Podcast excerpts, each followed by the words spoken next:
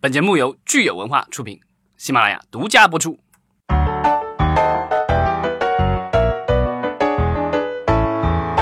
欢迎大家收听新一期的《影视观察》，我是老张。我是大米，大家好，我是石溪。好，今天我们来聊什么呢？聊个新片儿，我们上一期聊了我们看过的片子，这一期聊一个还没看过的。但是很期 待。对，就是我们马上要上映的八月三十一号，《碟中谍六》全面瓦解。这部片子北美已经上了吧？ 对，就是口在碑很多反地响方都对很好对然后被很多的影评人称为是这个系列最佳。这个系列其实前几集在国内上票房也都还不错，口上碑一也部就已经刷新了系列最佳了，这部继续刷新是吧？阿汤哥永远都是勇攀高嗯峰。这是同一同一个导演跟上一部嗯，Chris McQuarrie，唯一一个拍了两部《碟中谍》的导演。对这部电影的话，其实就是呃，就是属于间谍片里面就是已经特别长寿的了，已经拍了六部。嗯当然，跟另外一部更长寿的间谍片比，可能还要少了几十 部。零零七，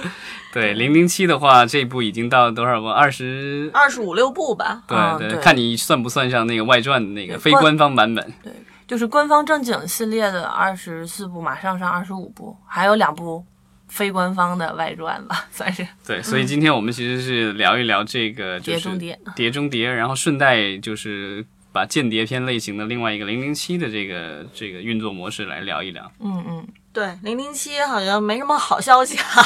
对，坏消息我们留到后面。对嗯对，我们先聊这个《碟中谍》。嗯，这部电影的这个几家投资公司啊，就吧，一个是派拉蒙，这个是主投资和这个发行公司，另外就是这个 Skydance 天舞，这个之前我们聊过，就是美国的王思聪开的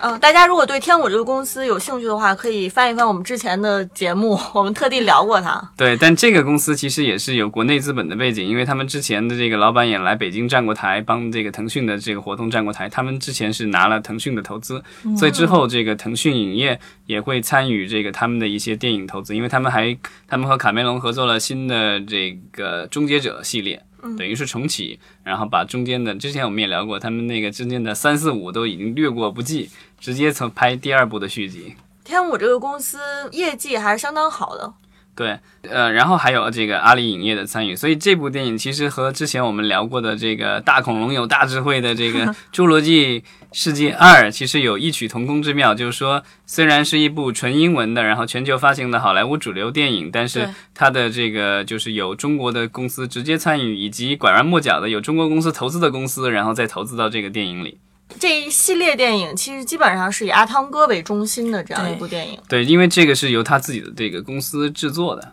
对，所以阿汤哥现在已经演了六部了。如因为零零七其实最长寿的演员也就演了七部。那如果阿汤哥有一天啊老到不能演《碟中谍》了，这个系列不知道是不是还会再走下去？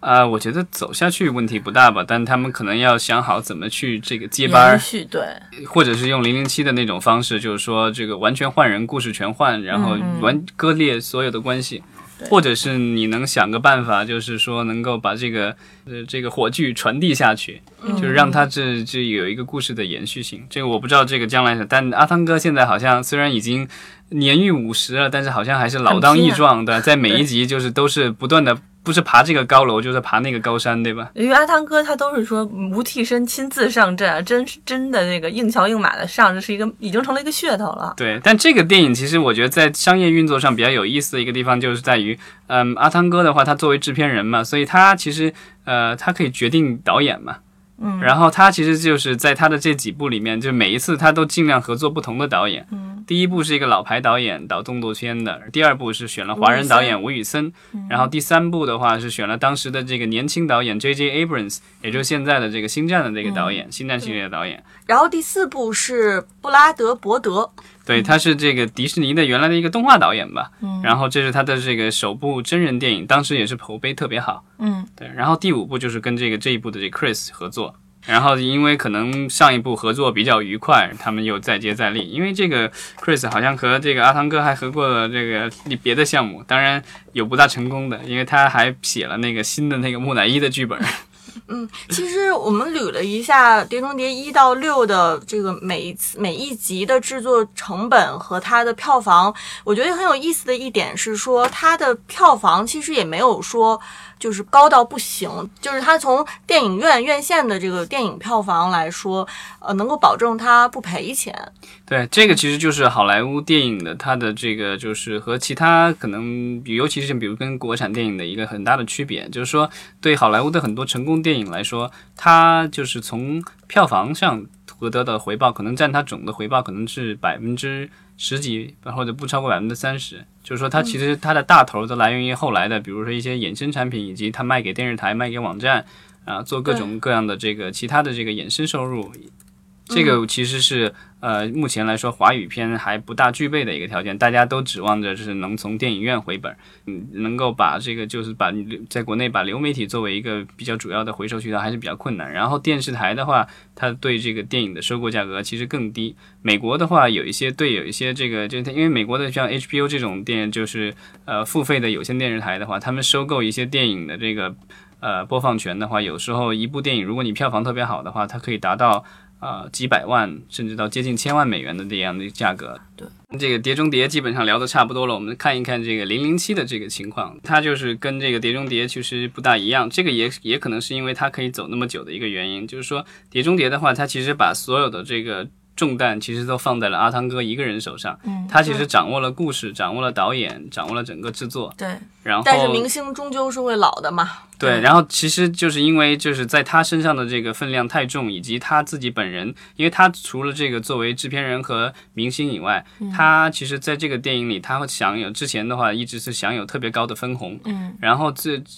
就是他拍到我忘了拍到第几部的时候，正是出现了这个情况，就是说电影赚钱了，但是大部分钱都是进了阿汤哥的口袋里，然后派拉蒙其实没赚什么钱，所以当年这个就是就是 Summer Redstone，就是之前我们聊过这个派拉蒙的这个母公司的这个大老板，就当时就非常气愤，就是说我作为一个电影公司。然后我投了那么多钱，结果大部分的钱都被你赚了，你不过是个演员而已，我凭什么，对吧？这就是双方这个撕逼，然后后来因为这个汤姆·克鲁斯的一些个人的这个奇异的表现，尤其是上上那个 OPER 的那个节目的时候，对吧？各种奇异表现，然后对，还最有后他的信仰问题。对，然后所以这个双方其实就有一段时间就是分家了，然后就没有再继续合作，所以这个项目这个系列的话，其实就是搁置了挺长一段时间，对啊但是就是有一句话是这么说的，这个天下没有永远的敌人，只有永远的利益。利益所以呢，就是最后这个就双方又达成了和解，然后阿汤哥回归，然后又拍出了第四部，对嗯吧？然后有第三、第五部，第现在又到第六部了。然后没错我觉得照这个态势下去，应该这个双方应该还是会继续合作的，因为我觉得目前来说，至少一个系列片能拍到第六部，然后口碑还不错的话，我觉得已经很不错了，因为它中间都没有像零零七换演员那样，因为我们回到零零七的话，零零七它是虽然很长寿，二十几部，然后从六十年代开始，但是中间已经换了好几任这个零零七了。对，然后邦德女郎更是换了无数。流水的邦德女郎不变的零零七代号。 对啊，对他其实因为零零七的这个世界观的故事，我觉得他给他换演员一个便利，就是零零七是个代号，他不止零零七能换，他零零七里边所有的主创都能换，我只要代号接班就行了，它是这么一个设定。所以他的这个就是演员在换，然后他的这故个事在主角换在呃，对就是故事在换，时然代后背景也可以对，与时俱进然后之前有一些其实做的很像科幻片，然后现在的一个越来越写实。但它背后的投资人、投资公司是一直是对保持一致的。其实对我，觉他得其实就是说，他这个就是他阿汤哥的那个，就是《碟中谍》，其实是一个有点像明星中心制的对一个产品。然后，但是就是它主它主要主要是一个起到一个所谓的这个所谓的那叫什么 star vehicle，、就是嗯这个就就就这个整个的这个系列都是围绕着这个明星去打造的。但是就是零零七系列的话，其实就是说它是围绕着零零七这个角色去打对造就的。更像一个 IP 的运作模式对，然后他的这个就是他其实是一个制片人中心制，因为嗯他的这个制片人的话，一直是这个 Broccoli 家族的这几个人，对吧？这最早的时候是父亲，然后父亲去世了以后，现在是女儿。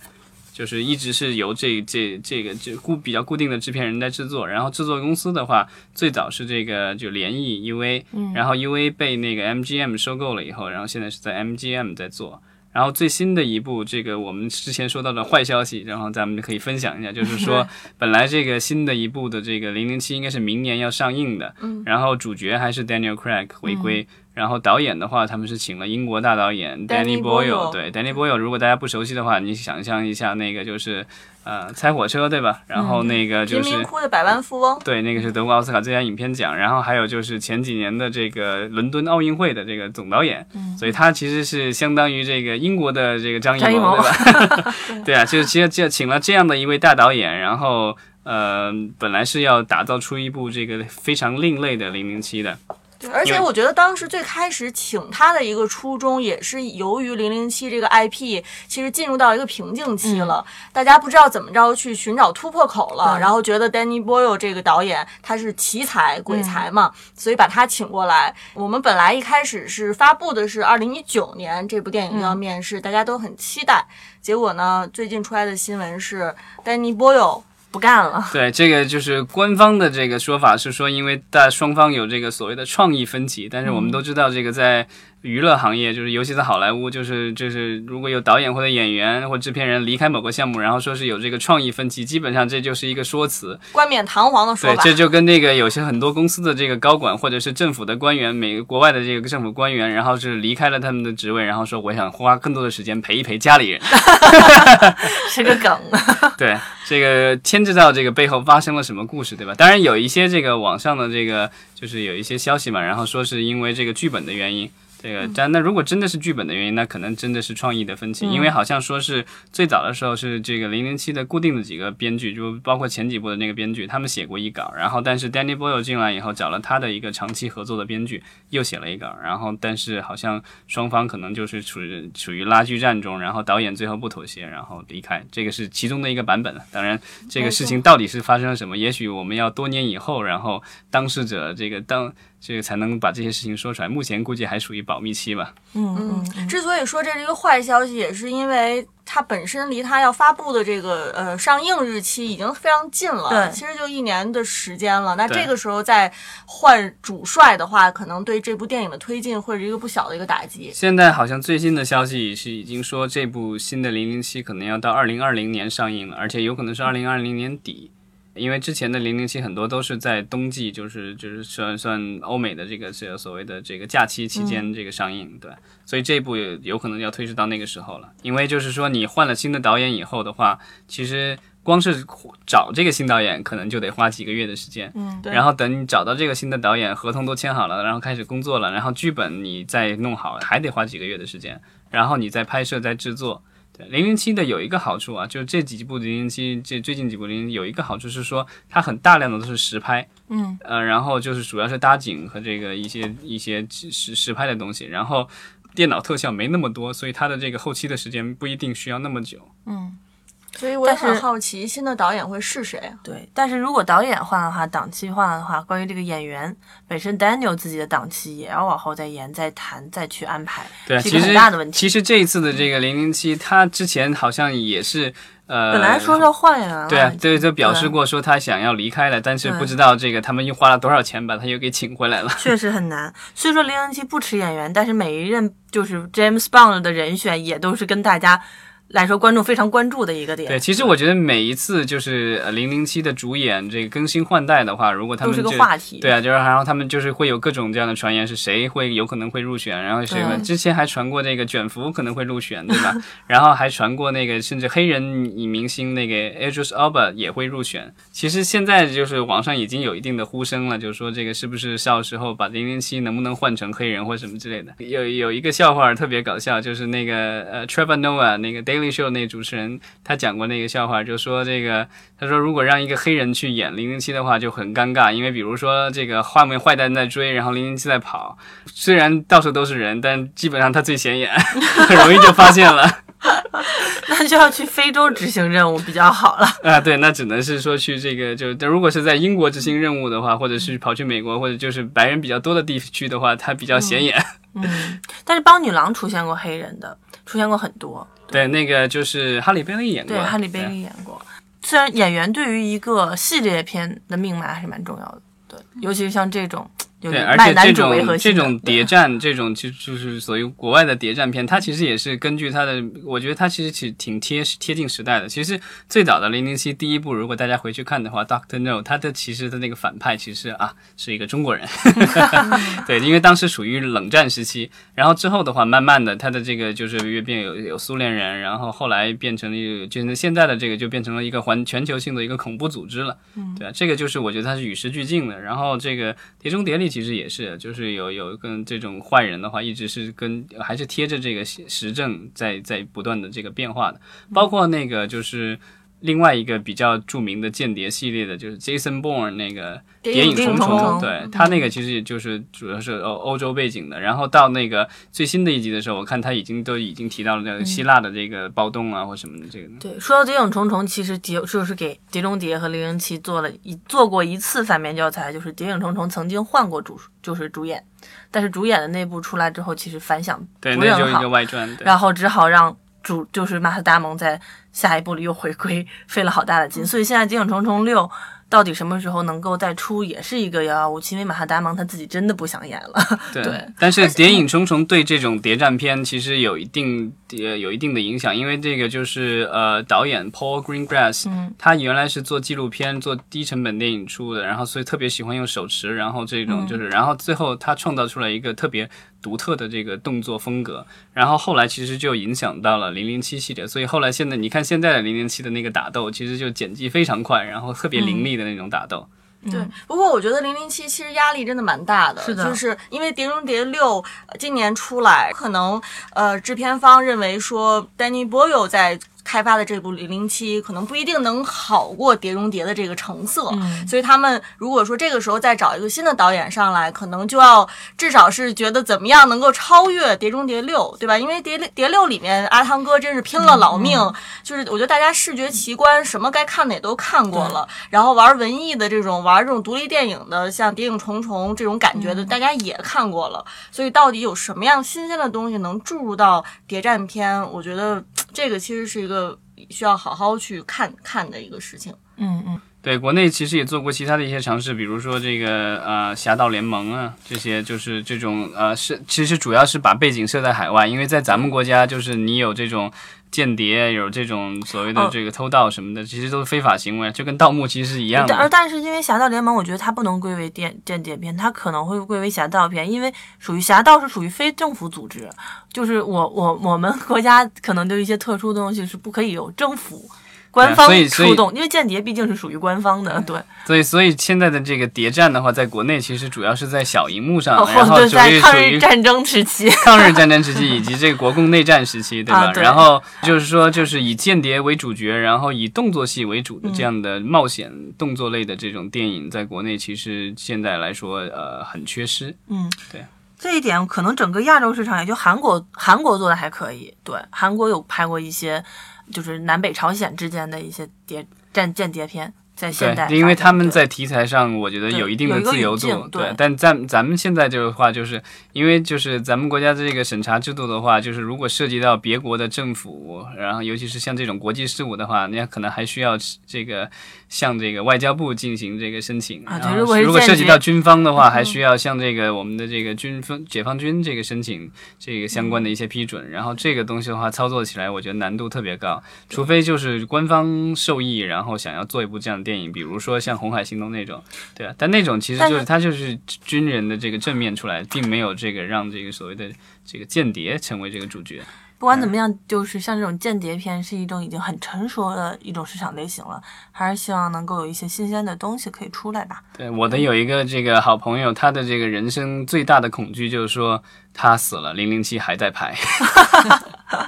不，我们还有一个比零零七更长寿的，叫《黄飞鸿》系列。 对啊，但它不是同一个制作人，它是一个这个所谓的 public domain、公共领域的，嗯对所以任何人都可以拍。我一百年以后我再拍一个黄飞鸿也行，没有人嗯会告我或怎么样。但是这个零零七的话，你不能随便乱拍的。嗯嗯，对啊，我们期待看看这个华语片什么时候也能诞生一个这个间谍类型的这这个电影系列，对吧？然后希望到时候阿汤哥和这个 Daniel Craig 也都来参与啊。 那真的是活久见的一个话题了。好的， 好那好谢谢谢谢大大家家收听，拜拜。